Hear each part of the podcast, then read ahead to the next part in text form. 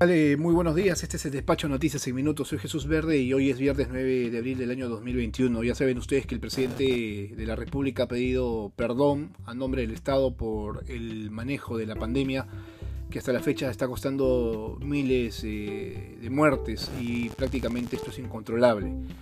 Vamos a lo siguiente. De plano, el gobierno de Francisco Sagasti ha descartado poder entregar un bono de 2.700 soles a las eh, familias más vulnerables del país, como lo ha sugerido el Fondo Monetario Internacional como una medida para evitar que la pobreza en el país se agudice fue la presidenta del Consejo de Ministros, Violeta Bermúdez, quien señaló que todas las propuestas tienen que aplicarse en los contextos de las realidades económicas de cada país. Cito, en este momento de pandemia hemos podido hacer una combinación entre atención de líneas de prevención, atención de vacunación, pero además apoyo social y hemos otorgado a las familias un bono 600 soles por el periodo de cuarentena, dijo tras agradecer esta recomendación. No estamos para nada bien.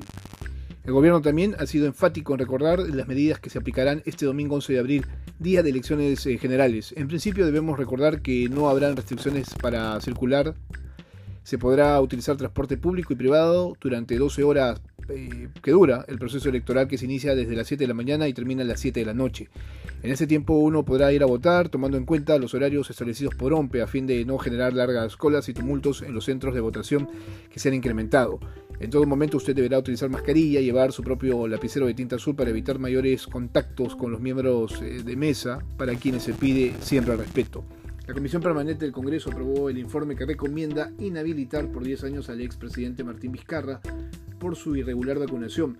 Vizcarra, quien llegó al Congreso para defenderse con la camisa de su grupo político y un número en el pecho, dijo que todo se trata de una persecución política que busca sacar a un contrincante de la contienda electoral. Cito, estamos a tres días de las elecciones, eh, dejemos que el soberano se pronuncie, manifestó. Lo cierto es que el Pleno tomará una decisión en las próximas horas. Ya saben ustedes que los candidatos cerraron sus campañas y que las encuestas tienen resultados para todos los gustos. Finalmente, como noticia de último minuto, falleció a los 99 años el príncipe Felipe de Edimburgo, esposo de la reina Isabel II. Para nadie es un secreto que esto no fue una historia de amor. Este es el despacho.